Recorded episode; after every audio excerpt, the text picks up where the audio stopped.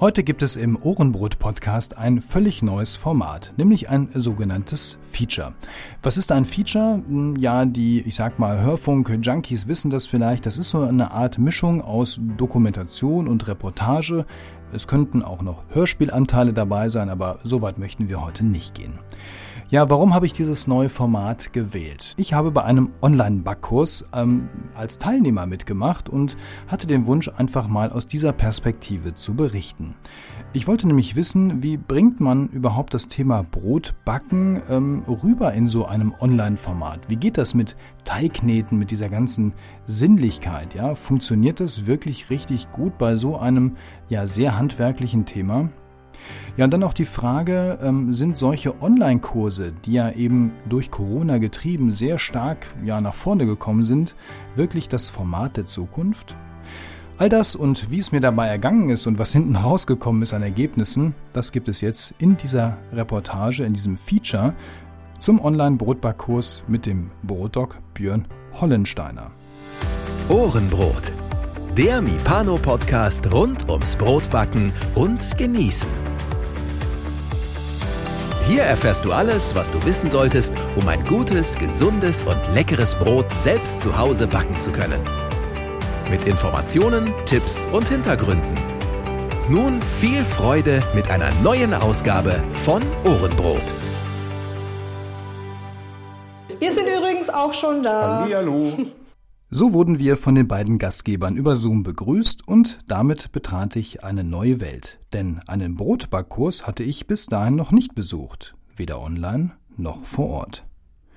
Bevor wir eintauchen in eine zweitägige Welt aus Teigekneten, Baguetterollen und Chaos in der Küche, gehen wir aber nochmal zurück an den Anfang. In den letzten Jahren sind sie ein wenig wie Pilze aus dem Boden geschossen. Die Brotbackkurse der vielen Hobbybäckerinnen. Land auf, Land ab werden zumeist am Wochenende eine alte Mühle, ein Vereinsheim oder auch der heimische Keller zu einer semiprofessionellen Backstube verwandelt. Zwischen den oft kleinen Geschwistern großer Teigkneter und gestapelter Haushaltsbacköfen trifft man auf passionierte Menschen, die vor einigen Jahren das Brotbacken für sich entdeckt haben. Mit viel Engagement, Elan und einiges an Fachwissen treten sie für eine bessere Welt in Sachen Brot an. Seit Corona sind viele dieser Backstuben allerdings verwaist und die Öfen bleiben kalt. Jetzt sitzen alle zu Hause vor dem PC, tummeln sich beruflich oder privat in Teams oder Zoom-Meetings. Ja, da lag es auf der Hand, dieses Angebot auch zu digitalisieren und kurzerhand virtuelle Außenstellen der Backstuben in der heimischen Küche der Teilnehmenden zu installieren. Aber kann das wirklich funktionieren? Schließlich ist Formen der Teige eine rein sinnliche Erfahrung. Begreifen kommt von Greifen, wusste schon eins Montessori, und hier muss man sich schon auf den professionellen optischen Eindruck verlassen. Eine echte Herausforderung, wie sich in meinem Falle auch noch zeigen wird. Der Online-Backkurs bei Björn und Heidi ist thematisch spitz zugeschnitten. Im Gegensatz zu einem Zwei-Tages-Workshop bei echter Begegnung ist eine Online-Session von zwei, drei Stunden meistens anstrengend genug auch das ist eine Erkenntnis aus der Corona-Zeit. Auf dem Programm standen Baguettes, eine schon eher königliche Disziplin des Backhandwerks, denn hier kommt es auf viele Dinge an, ob sich eine Weißbrotstange als würdiges Baguette nach original französischer Herstellungsart nennen darf oder ob es am Ende doch nur gerollter Weizenteig ist. Nun backe ich selbst schon seit vielen Jahren mein Brot zu Hause selbst und auch das ein oder andere Baguette ist schon über meine Kippdiele geschoben worden. Von den Ergebnissen her auch ganz brauchbar. Aber ich wollte mehr. Also mehr schönere Baguettes mit tollem Ausbund, einer lockeren, offenporigen Krume. Bei wem sonst als beim Frankreich-Liebhaber und Baguettekönner, dem Brotdoc alias Björn Hollensteiner, konnte ich sowas lernen. Und dann auch noch online, ganz bequem von zu Hause aus. Auf seiner Website brotdoc.com wurde ich fündig. Sowohl die Präsenz als auch die Online-Variante stammen aber nicht aus Björns heimischer Küche, sondern sie werden zusammen mit Heidi Schlautmann aus Lippetal-Östinghausen in Westfalen durchgeführt. Dort hat sich Heidi, ebenfalls leidenschaftliche Hobbybäckerin, den Traum einer eigenen Backschule unter dem Namen Brotfee erfüllt. Seit Februar 2020 befindet sich in ihrem umgebauten Keller ein Traum vieler Brotbackender. Kneter, Öfen und in der Mitte ein großer Holztisch. Die idealen Voraussetzungen mit viel Platz für das Backen von insgesamt drei Rezepten. Denn neben den Baguette werden wir auch noch ein Saatenbrot backen sowie eine Fougasse. So viel Platz habe ich zu Hause nicht, was sich ebenfalls noch als Herausforderung entpuppen wird. Nach der Anmeldung zum Kurs erhielt ich einige Tage vorab per Mail die wichtigsten Informationen. Darin enthalten waren die Links, die ich zum Zugang des inzwischen bekannten Meeting-Tools Zoom benötigte. Der Kurs erstreckte sich über zwei Tage, eine Knetsession am Freitagabend und das eigentliche Formen und Backen am Samstagvormittag. Was für die meisten echten Bäckereien leider nicht mehr selbstverständlich ist und im Gegensatz dazu wie ein Mantra durch die Hobbybäckerszene getragen wird, sind langsam geführte Teige. Wenig Hefe und viel Zeit sind zwei Zutaten, die sich auch hier im Online-Kurs widerspiegelten. Deshalb wurde in der Begrüßungsmail auch ein Link zu einem Rezeptdokument mitgeschickt, in dem sich die Zutatenlisten und Herstellungsschritte der drei Gebäcke befanden. Daneben gab es auch einen Zeitplan und der verrät, dass der Kurs schon vor dem Kurs begann nämlich mit Einkaufen und der Herstellung der sogenannten Vorteige. So viel Kenntnis wurde also hier schon vorausgesetzt, was aber selbst für blutige Anfänger kein Problem darstellen sollte. Für die Saatenbrote wurden unter anderem Hirseflocken benötigt, die ich bis dahin weder erkannte, geschweige denn zu Hause hatte. Alle anderen Zutaten waren vorrätig, also habe ich meiner Frau auf den wöchentlichen Einkaufszettel eben diese Saaten geschrieben, in der Hoffnung, der heimische Supermarkt hatte sie auch im Sortiment. Glück gehabt. Der 500 Gramm Beutel mit den Hirseflocken stand am Folgetag einsatzbereit in der Küche. Hoffentlich werden die Brote lecker, dachte ich, denn was mache ich sonst mit den ganzen Hirseflocken? Das Rezept offenbarte dann aber noch eine weitere Zutatenlücke. Einige Gramm an 1050er Weizenmehl waren gefordert, aber das hatte ich schon lange nicht mehr im Programm. Was tun? Es sollte doch alles perfekt sein keine Kompromisse bei den Zutaten. Ich schrieb Heidi eine Nachricht, dass ich nicht extra Mehl kaufen oder gar bestellen möchte deswegen. Und hier zeigte sich, dass der Service auch vor dem Kurs schon groß geschrieben wurde. Kurzerhand verwies sie mich auf den Mehltypenrechner von mipano.de, mit dem man das ideale Mischungsverhältnis von 550er Mehl und Vollkornmehl ausrechnen kann, um das 1050er Mehl selbst zu mischen. Ehrlich gesagt hatte ich den Rechner bis dahin nie wahrgenommen. Ach ja, äh, übrigens, die Grundlagen für diesen Rechner, die stammen von niemand geringerer als von meiner Podcast-Partnerin Milena. Schöne Grüße an dieser Stelle. Am Freitag hieß es dann also früh aufstehen, denn die ersten Vorteige für das Mischen am Abend sollten angesetzt werden. Wie gut, dass ich zwei schulpflichtige Kinder habe, da war das Aufstehen kein Problem.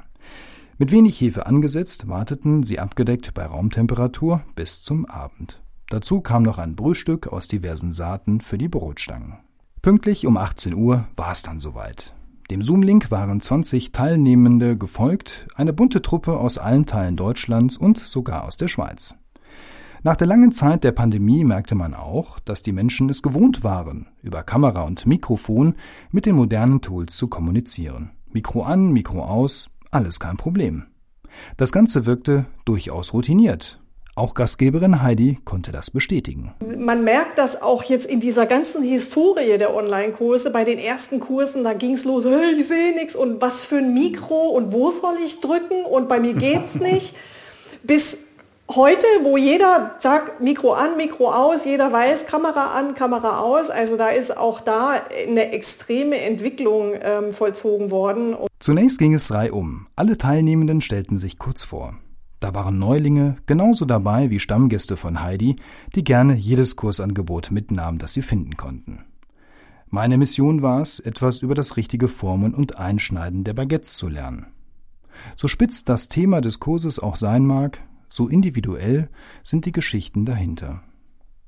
Nun aber ran an die Mischer, wir wollen ja Brot backen. Zur Ernüchterung gab es dann aber erst einmal einen kleinen Dämpfer für mich.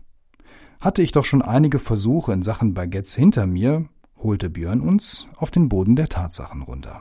Das Backen von Baguettes ist eigentlich ganz, ganz, ganz viel Erfahrung und so ein bisschen nach Rezept, also spezielle Rezept. Ähm, äh, die man beachten muss und die, ähm, wenn, wenn man sie einhält, eben diesen französischen Geschmack eben erzeugen. Oha, erste Zweifel nagten an mir. Hatte ich mich für den richtigen Kurs entschieden? Bekam ich hier wirklich meinen Feinschliff?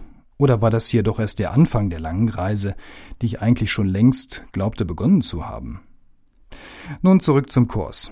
Es wurden die ersten Fragen geklärt, ob nun Backmalz in den Teig muss oder nicht. Nein, muss es nicht, aber es bringt eben die Süße rein, die typisch ist für das französische Baguette.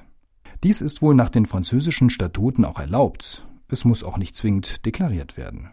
Wieder etwas gelernt. Gemischt wurden nun als erstes die Hirse-Saatenstangen und alle Zutaten entsprechend abgewogen. Auch hier wieder praktische Tipps im Umgang mit den Teigen, denn an dem Tag war es hierzulande sehr schwül und gewittrig, eigentlich kein gutes Backwetter.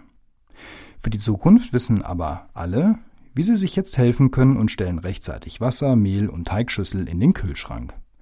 Ansonsten kann es zu Problemen kommen, wie Björn einleuchtend erklärte.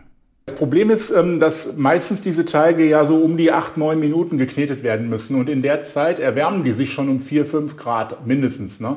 Und ähm, wenn du natürlich jetzt schon ähm, mit allen Zutaten mit 21, 22 Grad startest, hast du nicht mehr viel Spielraum zum Kneten. Das heißt, also dann landest du am Ende bei 27, 28 Grad und das ist natürlich dann für so einen Teig schon sehr, sehr warm. Mit der richtigen Temperatur hatte ich nun meinen Teig angefangen zu mischen. Mein eigenes angesetztes 1050er Weizenmehl lag sowieso schon im Kühlschrank zur Lagerung, also hatte ich intuitiv alles richtig gemacht. Währenddessen gingen weiter Fragen ein, zum Beispiel von Silke, die auch eine Frage zu Mehltypen hatte. Ja, ich habe ähm, irgendwann mal dieses ähm, backstarke Mehl auch äh, von der Eilingmühle, mhm. dieses helle backstarke. Ich weiß gar nicht so genau, wie ich es benutze, weil ich, ich habe es jetzt immer so ein bisschen dazu gemischt, aber ich, ja. weil ich wegen der, weil der, wegen der fehlenden Typenbezeichnung ja. so ein bisschen unsicher bin, was ich damit mache. Und da dachte ich, die ja. Information sammle ich gleich noch mit ein. Okay. Also die Typenbezeichnung ähm, ist offiziell auch 550, aber ähm, die ist ein bisschen höher. Das heißt, so, da ist schon ein bisschen mehr Mineralstoff drin und es ist vor mhm. allem auch mehr Kleber drin. Das heißt also, im Grunde kannst du es wie ein T65 verwenden. Ich hatte noch mein original französisches T65 Baguette-Mehl da und dachte, damit auf der sicheren Seite zu sein. Naja, dem war wohl nicht so, denn aus irgendeinem Grund baute sich bei meiner Charge keine gute Kleberstruktur auf. Der Teig wirkte irgendwie bröckelig und wässrig. Auch dieses Problem konnten wir lösen, und die Empfehlung hier war ganz klar, aufhören mit dem Kneten und den Teig später nach einer Kühlpause über das Dehnen und Falten mit mehr Struktur und Festigkeit zu versehen. Ein Phänomen im Online-Kurs von zu Hause hatte sich im Gegensatz zum Präsenzkurs klar gezeigt. Hier existiert einfach mehr Individualität. Beim Präsenzkurs ist ja in der Regel für alles gesorgt. Die Materialien, die Geräte und die Mehle sind bereits da, da kann nichts mehr schiefgehen. Wenn die Teilnehmenden aber zu Hause in der eigenen Umgebung sind, bringen sie auch ihre eigenen Ideen, Mehle und Techniken mit ein, so wie auch Rainer. Doch auch hier ließ Björn sich nicht aus der Ruhe bringen und konnte unterstützen.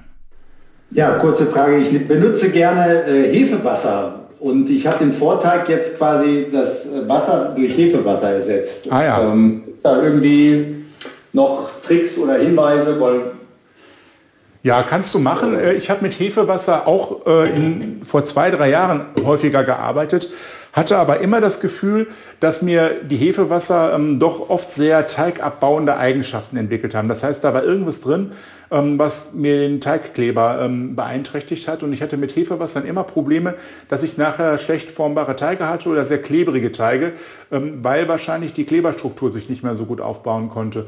Und von daher ähm, bin ich davon wieder ein bisschen abgekommen und habe mich wieder mehr auf die Klassiker wie Sauerteig und, ähm, und Hefe eben zurückgezogen. Aber wenn du ein super Hefewasser hast, mit dem du eine tolle Teigstruktur hinbekommst, ist das absolut wunderbar, prima, kannst du machen.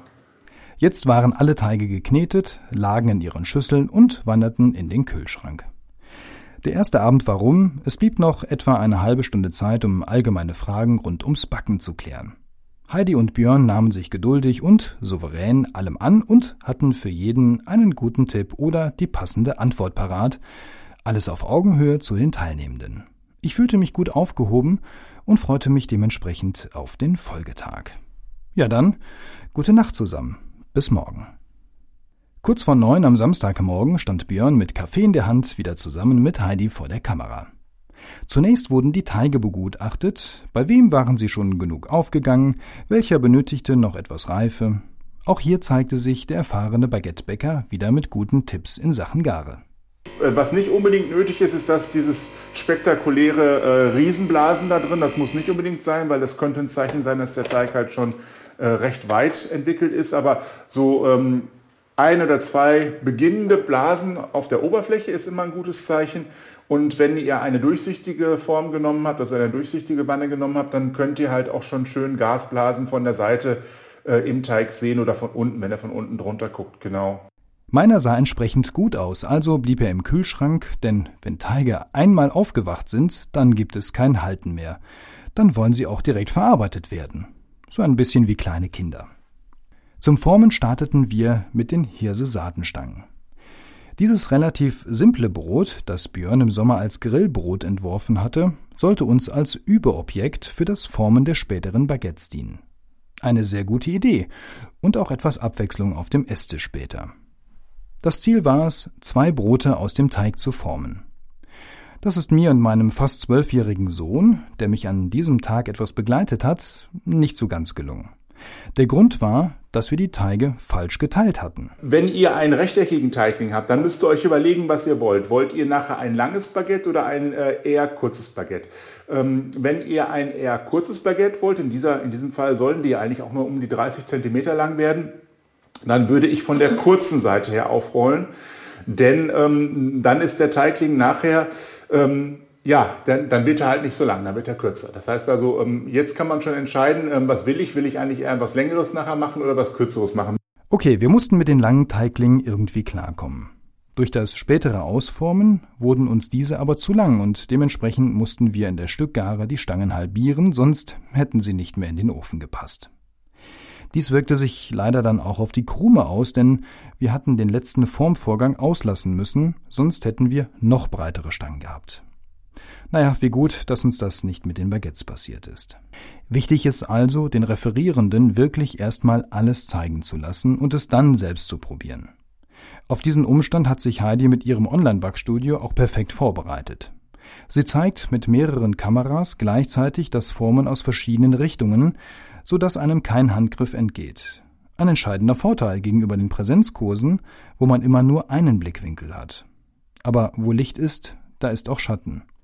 Denn die Referierenden können nicht andersherum jedem Einzelnen auf die Finger schauen. Dafür reicht bei 20 Teilnehmenden die Zeit einfach nicht aus. Es kommt also auf die eigene Umsetzungsfähigkeit an. Zwischen den Übungseinheiten gab es immer mal wieder einen regen Austausch an Empfehlungen in Sachen Backutensilien. So warb Bea mit einer speziellen perforierten Teflonbackfolie, die die Hitze eines Backsteins oder Bleches besser an das Gebäck weitergibt.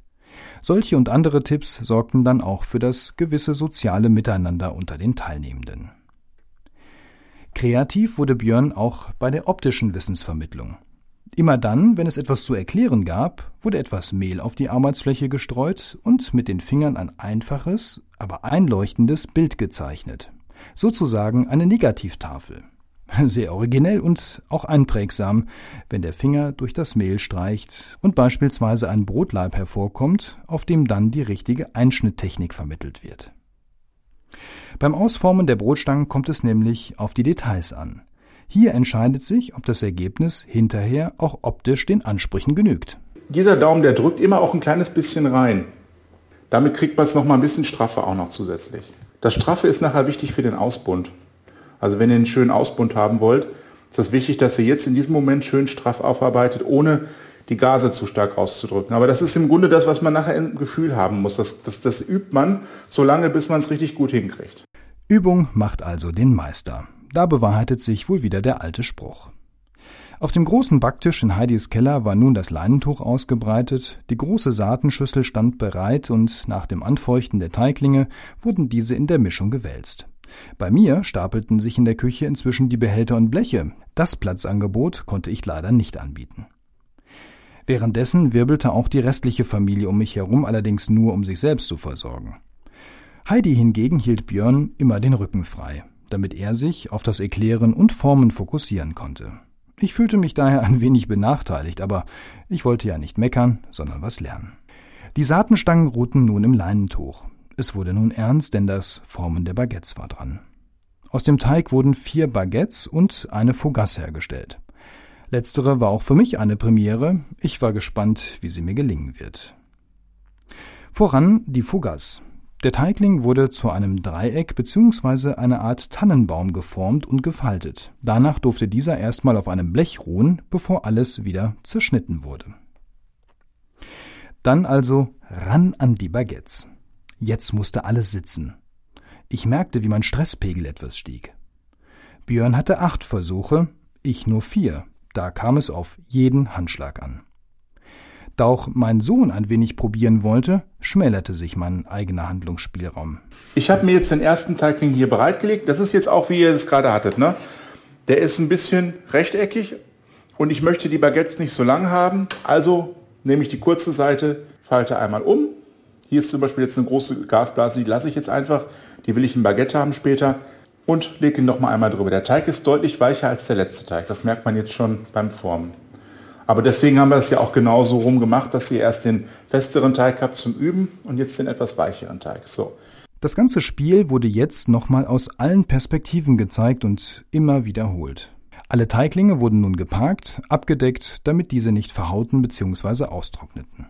Wieder eine Wartezeit, die mit Fragen und Antwortrunden gefüllt wurde oder auch dazu diente, die eigene Küche zu sortieren und zu reinigen. Die Bleche mit Fougasse und Teiglingen stapelten sich hier und da dazwischen Teigschüsseln und das aufgebockte Notebook, um nichts zu verpassen. Drei Brote gleichzeitig in der heimischen Küche waren dann doch auch eine logistische Herausforderung. Der nächste Schritt ist der absolut entscheidende für die Baguette. Das Ausformen. Hier gab es zahlreiche Hinweise, wie zum Beispiel, dass die Arbeitsunterlage nicht zu sehr bemehlt sein darf. Ein bisschen Grip auf der Platte sei wichtig, um später die Teiglinge auch noch ausrollen zu können. Ohne Druck, dafür aber mit viel Gefühl, rollte ich nun meine Baguettes aus. Auch mein Sohn durfte wieder ran und wir teilten uns die Aufgabe, schließlich sollte er ja auch etwas lernen. Bis jetzt, so stellte ich fest, hatte ich auch nichts wirklich anderes gemacht, dennoch sind meine Baguettes viel zu häufig nicht so schön im Ergebnis wie die von Björn. Also schien es noch ein weiteres Geheimnis zu geben. Nach dem Ausrollen und ins Leinentuch legen ging es weiter, denn es warteten ja auch noch die Fougasse und Hirse Saatenstangen auf uns. Die Saatenstangen wurden nun gebacken. Jetzt kam es auf die Schnitte an. Ich merkte schon, es lag etwas Magie in der Luft. War das vielleicht der entscheidende Schritt, der mir noch fehlte? Björn streute wieder Mehl auf die Platte und fing an zu zeichnen. Ein Brotleib war wieder zu erkennen und darin wurden jetzt die optimalen Linien gezeichnet. Die Schnitte sollten nur in der Mitte des Brotes und etwas überlappend an den Enden sein. Klingt jetzt sehr theoretisch, war im Bild erklärt, aber einfach und wirklich sehr einleuchtend. Es ist jetzt total wichtig, dass ihr euch in das Baguette zwei Linien denkt, nämlich eine solche Linie und eine solche Linie. Also im Grunde wird das Baguette gedrittelt. Das heißt also, das sind die gedachten Linien. Und geschnitten wird nur in der Mitte zwischen den beiden Linien. Also es wird nicht drüber die, die Linie hinausgeschnitten. Und die Schnitte werden schräg gesetzt. Die werden also so gesetzt im Grunde. So. Dann geht man wieder ein Stückchen zurück, ne, dass es das überlappt. So und so nochmal. Das ist es. Das ist eigentlich das Geheimnis des Baguette-Schnittes. Ne? Wer jetzt hingeht und schneidet über diese Linien hinaus, kriegt keine schönen Ausbünde. Der Überraschungseffekt für mich war, dass die Schnitte gar nicht so weit von links nach rechts, gemessen an der kurzen Seite, über den Teigling zu laufen haben. Das könnte also mein Erkenntnisgewinn sein. Aber warten wir das Ergebnis ab, denn es kamen ja auch noch die Baguettes. Ja, so langsam wurde es stressig, denn die Fougasse war an der Reihe. Also wieder Platz geschaffen, etwas aufgeräumt und das Blech hervorgekramt. Jetzt fing Björn an, mit einem Spachtel den Teigling in der Mitte zu spalten. Danach auch an den Seiten. Äh, Moment mal, Spachtel? Der stand aber nicht auf der Liste der mitzubringenden Dinge. Naja, also musste es ein Messer sein, damit konnte ich aber nur schneiden und nicht von oben so richtig stechen. Meine kleinen Teigkarten, die ansonsten dafür empfohlen wurden, waren leider gerade zwei Etagen höher in der anderen Küche, naja, also musste ich improvisieren. Ich versuchte es mit dem Messer, aber hm, das Ergebnis war leider entsprechend mau. Pech gehabt. Beim nächsten Mal sollte ich mehr Werkzeug dabei haben. Da ich keinen Fugaskurs buchen wollte, legte ich auch auf den Teil nicht so viel Wert. Die Fugass kam zur Endgare, die Brotstangen waren fertig, hm, leider ein wenig zu braun an einigen Stellen und aufgrund der Tatsache, dass wir diese nur einmal eingerollt haben, war der Ausbund leider nicht so schön geworden. Beim nächsten Mal achte ich also darauf, dass die Teiglinge straffer sind und ich die Linienführung halte. Renates Ergebnis war auch nicht perfekt. Ich war also schon mal nicht alleine. Heidi und Björn erklärten, was noch nicht so gut funktioniert hatte. Also der Ansatz ja? war gut, weil du siehst es am vorderen rechten, dass sich schön aufgedreht hat, ja. aber es ist halt ein Tacken zu weit über diese Drittellinie. Genau. Und es ist, äh, die Schnitte haben sich bei dir auch etwas zu weit überlappt. Das heißt, sie dürfen sich nicht ganz so weit überlappen, weil sonst blockieren die sich auch wieder gegenseitig. Nun also das Finale. Die Baguettes wurden geschnitten. Jetzt musste wirklich alles klappen. Bis hierher hatte ich geübt, wir hatten alles besprochen. Vier Teiglinge lagen vor uns, ich teilte mir wieder alles mit meinem Sohn. Der Schnitt wurde also schräg, schnell und in der Mitte angesetzt. Zack. Das sah gut aus. Ich freute mich schon ein wenig, dass ich scheinbar den entscheidenden Punkt im Kurs für mich gefunden hatte. Auch Björn bestätigte dies noch einmal. Also wenn ich euch das mitgeben kann heute mit den Einschnitten, dass ihr die einfach so schräg wie möglich macht in, innerhalb dieser Drittellinien und nicht langsam schneidet, sondern schnell schneidet, dann habt ihr schon wieder eine Menge mitgenommen. Denn das ist eins der Geheimnisse, warum die Ausbünde funktionieren und warum die nachher auch so schön aussehen und so. Das ist äh, dieses schnelle Schneiden, dieses schnellere, sichere Schneiden ähm, entlang der korrekten Linien. Während jetzt also alles im Ofen lag, erklärte Björn an einem weiteren Mehlschaubild noch einmal, wie man eine Fougasse richtig schneidet und formt. Heidi zeigte dann mit einer Kamera in den Ofen und ich erkannte jetzt schon, dass sein Ergebnis der Baguettes deutlich über meinem liegen wird. Aber noch war es ja nicht so weit. Eine Teilnehmerin stellte sich die Frage, ob ihre Baguettes schon fertig und innen durch seien, da sie oben schon dunkel wurden. Björn konnte beruhigen. Das hat ja jetzt, äh, sagen wir mal, pro Zeiteinheit mehr Hitze bekommen als die unteren. Und deswegen geht das auch schneller durch. Und es ist ein Kleingebäck, das heißt also, du brauchst dir gar nicht so viel Sorgen machen, dass die Hitze auch innen angekommen ist oder nicht. Ne? Aber das ist bei Kleingebäck echt nicht das Problem. Also diese Kerntemperatur-Diskussion, ähm, die geht völlig an mir vorbei, weil ich das einfach wirklich nach Ansehen und nach, äh, ja, nach einem eigenen Eindruck, nach einem optischen Eindruck mache und nicht danach, was irgendein Thermometer sagt. Es gibt ja den berühmten Spruch, wer misst, misst, misst. Und das ist auch so. Jetzt kamen die Ergebnisse des Meisters aus dem Ofen. Und ja, was soll ich sagen, diese waren natürlich perfekt gelungen, da gab es nichts dran zu mäkeln. Vor dem Einschneiden hatte Björn nämlich die Baguettes auch noch mit Mehl bestäubt, was ihnen jetzt an den aufgerissenen Ausbünden einen tollen Farbkontrast gab. Weitere Teilnehmende meldeten sich ebenfalls und berichteten von ihrem Erfolg und erfreuten sich an den Ergebnissen. So sehen meine aus. Na, Holla die Waldfee. Ja, also. Wow, super.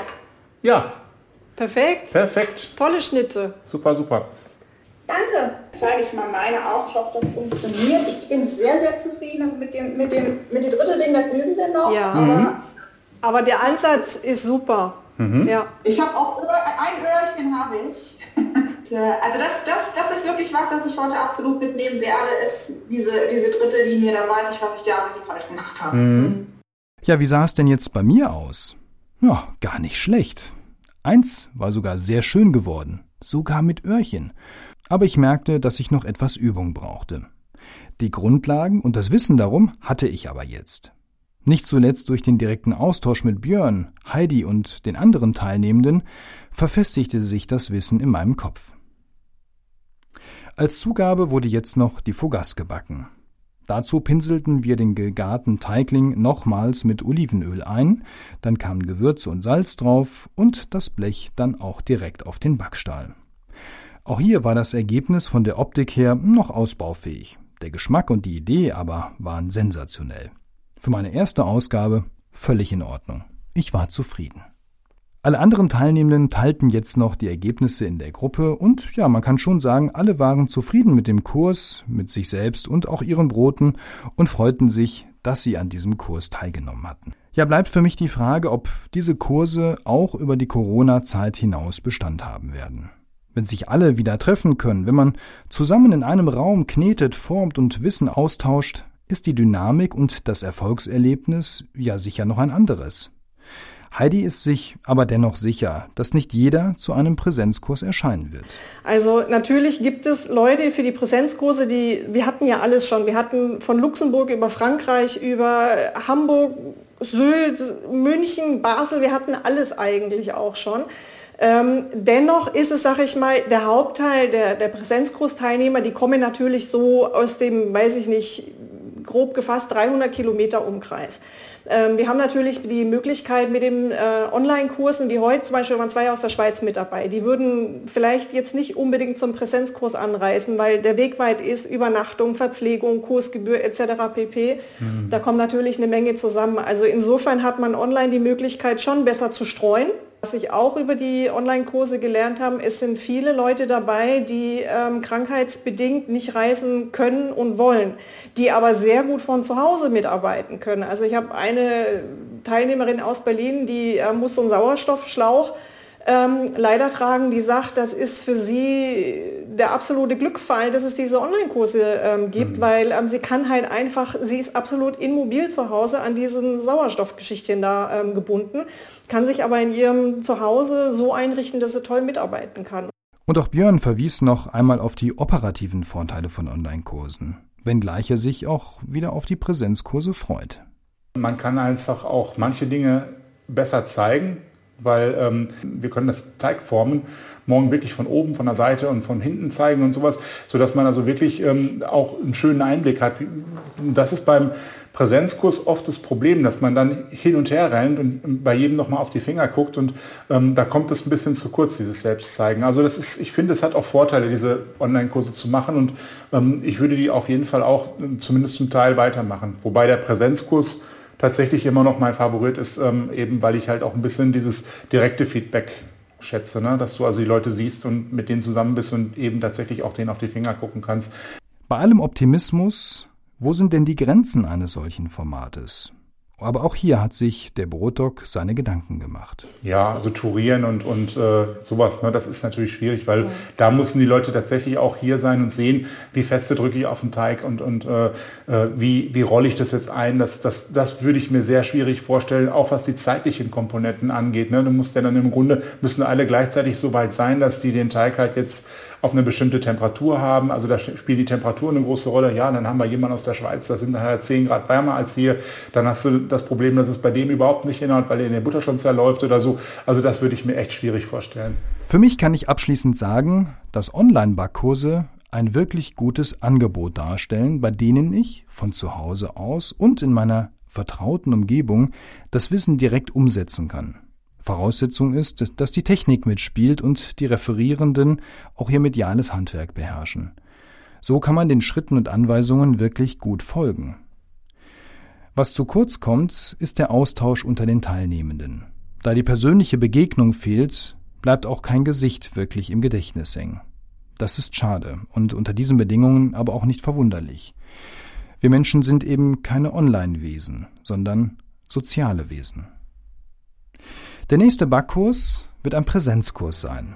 Dann stehe ich live in Heidis Backkeller und werde mir von einem Pizza-Weltmeister zusammen mit anderen Enthusiasten zeigen lassen, wie man eine original italienische Pizza herstellt.